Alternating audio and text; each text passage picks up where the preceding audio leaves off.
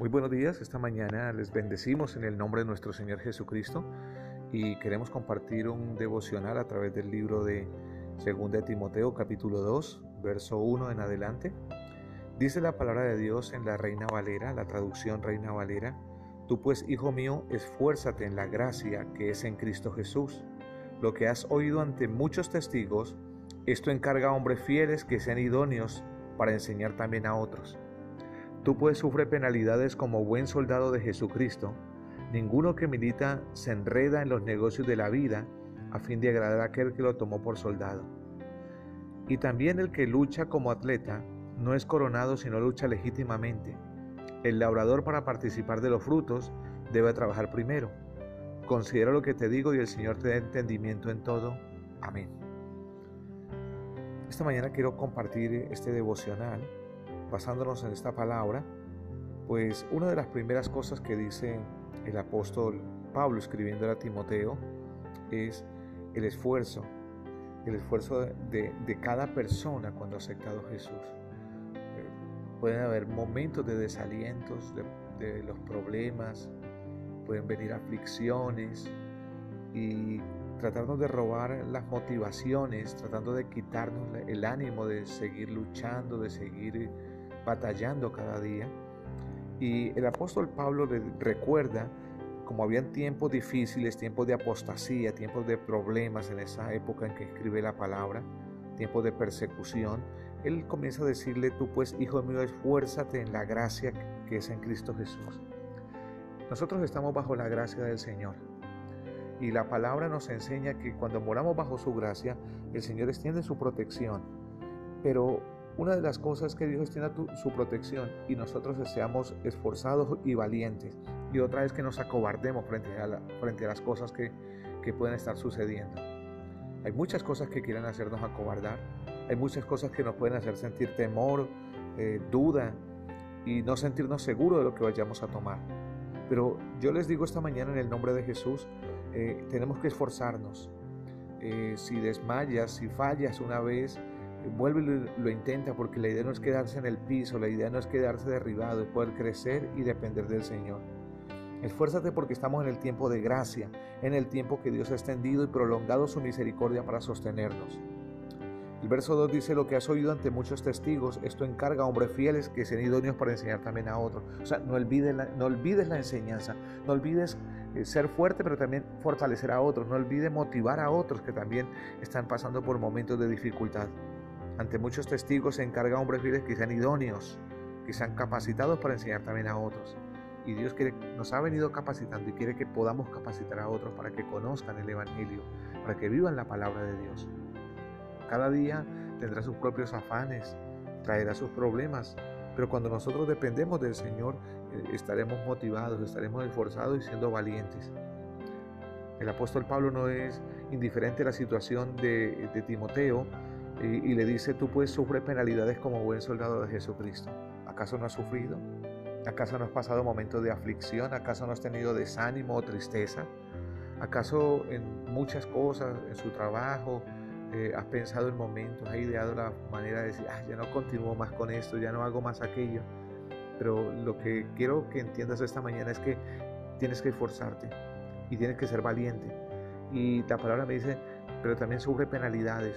O sea, en el camino vas a tener problemas. Todo no va a ser fácil. ¿sí? Las rosas, aunque son hermosas, también tienen espinas y si las apretamos nos van a, vamos a ser afectados. Tú puedes sufrir penalidades. El camino tiene sus penalidades. El camino tiene sus dificultades. La vida tiene sus dificultades. Pero necesitamos ser sabios cómo enfrentar esas dificultades. Necesitamos tener una actitud adecuada para salir adelante y sufrir las penalidades no es de cualquier manera, es como buen soldado en Jesucristo, dice la palabra. Como buen soldado, como una persona disciplinada, como una persona que sabe hacia dónde se dirige, sabe lo que quiere. Pero también nos dice que ninguno que milita se enreda en los negocios de esta vida a fin de agradar a aquel que lo tomó por soldado. Nosotros estamos militando en el camino de Jesús, si usted quiere militar en el camino de Jesús, debe evitar enredarse. Y si se enreda, debe volver a Cristo para desenredar su vida del pasado, de cosas que marcaron su existencia. Pero ante todo, soltar aquellas que de una forma sutil te pueden enredar la vida y no te das cuenta y te adaptas a vivir enredado. Y la palabra nos enseña que nosotros debemos ser sabios al tomar decisiones, debemos ser cuidadosos al tomar decisiones y ninguno que milita se enreda en los negocios de esta vida a fin de agradar a aquel que lo tomó por su lado. Jesús nos llamó, Jesús nos llamó y nuestro propósito al estar en el Evangelio, caminando en el Evangelio, eh, es para agradar a Jesús. Y, y tú y yo necesitamos agradar a Jesús en todas las áreas de nuestra vida, en todo lo que nos propongamos hacer, porque ninguno que milita se enreda para, a fin de agradar a aquel que lo tomó por soldado. Usted al aceptar a Jesús, yo al aceptar a Jesús le pertenecemos a Él, porque Él pagó el precio más alto para rescatarnos. Y el Señor nos enseña que somos sus soldados, somos sus hijos, somos sus seguidores. Y también el que lucha como atleta no es coronado, sino lucha legítimamente. Sabe que eh, hay personas que se, deportistas que se preparan mucho para participar en una competencia donde ganarían mucho dinero, donde sus nombres dejarían de estar en el olvido y serían personas muy reconocidas. Pues tú estás caminando para ser reconocido en el reino de los cielos, tú estás viviendo para ser reconocido en el reino de los cielos. Pero la palabra nos enseña que eh, tenemos que luchar, tenemos que seguir adelante, no tenemos que ser derribados, vencidos, tenemos que levantarnos y continuar la batalla. Y la palabra dice que el que lucha, eh, si no lucha legítimamente, pues no voy a ser coronado. Eh, en el Evangelio no es tomando atajos para llegar primero, es llegar bien, es saber llegar eh, en el momento propicio, en el momento adecuado. Yo creo que cada uno de nosotros necesitamos la palabra de motivación, la palabra de guía que nos da el Señor.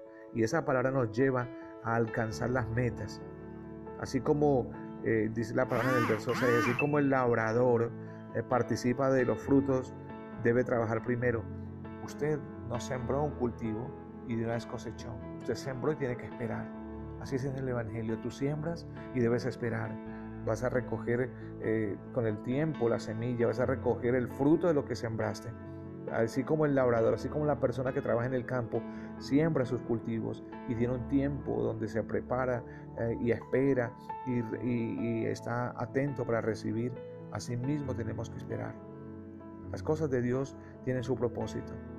Nosotros estamos en un mundo que es duro, que es difícil, pero yo le digo esta mañana, no es tiempo de rendirse, no es tiempo de decaer, es tiempo de cuidarse, es tiempo de levantar las manos y continuar es tiempo de luchar en medio de las dificultades y así como el labrador participa de, los frutos, pero antes de ello debe trabajar primero, así nosotros debemos trabajar para obtener una recompensa en el reino de los cielos. Tienes una recompensa. No dejes que tu vida pase en vano. El Señor te está llamando. El Señor está llamando a tu corazón porque te ama, literalmente te ama. Y, aunque le resistas, aunque vengan pensamientos a tu mente, a tu corazón, de, cosas que son llamativas o atractivas, nada de eso te va a brindar lo que Jesús te brinda. Así que yo te invito esta mañana, acércate a Jesús, búscalo con todo el corazón. No deje que esas cosas, ese pasado, esos problemas temporales, esos desánimos, esas tristezas, te dejen derribados, sino que levantes tu fe y levantes tu corazón para vivir atento al Señor. Así que quiero terminar orando y que el Señor sea fortaleciendo sus vidas. Padre, nosotros te adoramos en el nombre de Jesús, reconocemos que tú tienes el control de cada situación y oramos, bendito Dios, para que podamos ser diligentes, para que podamos ser esforzados y valientes, para que no nos rindamos ante las dificultades que el mundo y la vida traen. Señor, ayúdanos a sufrir pero también a, tomarlo de una forma productiva, las penalidades, las dificultades que suelen pasar. Y ayúdanos a crecer a través de ello, a aprender. Permítenos no enredarnos en esta vida, sino, Señor, a estar desenredados para vivir de la forma correcta. Y también, Señor, ayúdanos a a luchar legítimamente, porque si luchamos legítimamente, vamos a alcanzar tus promesas, vamos a alcanzar la meta. Hoy te adoramos, Señor, y te bendecimos en el nombre de Jesús. Amén.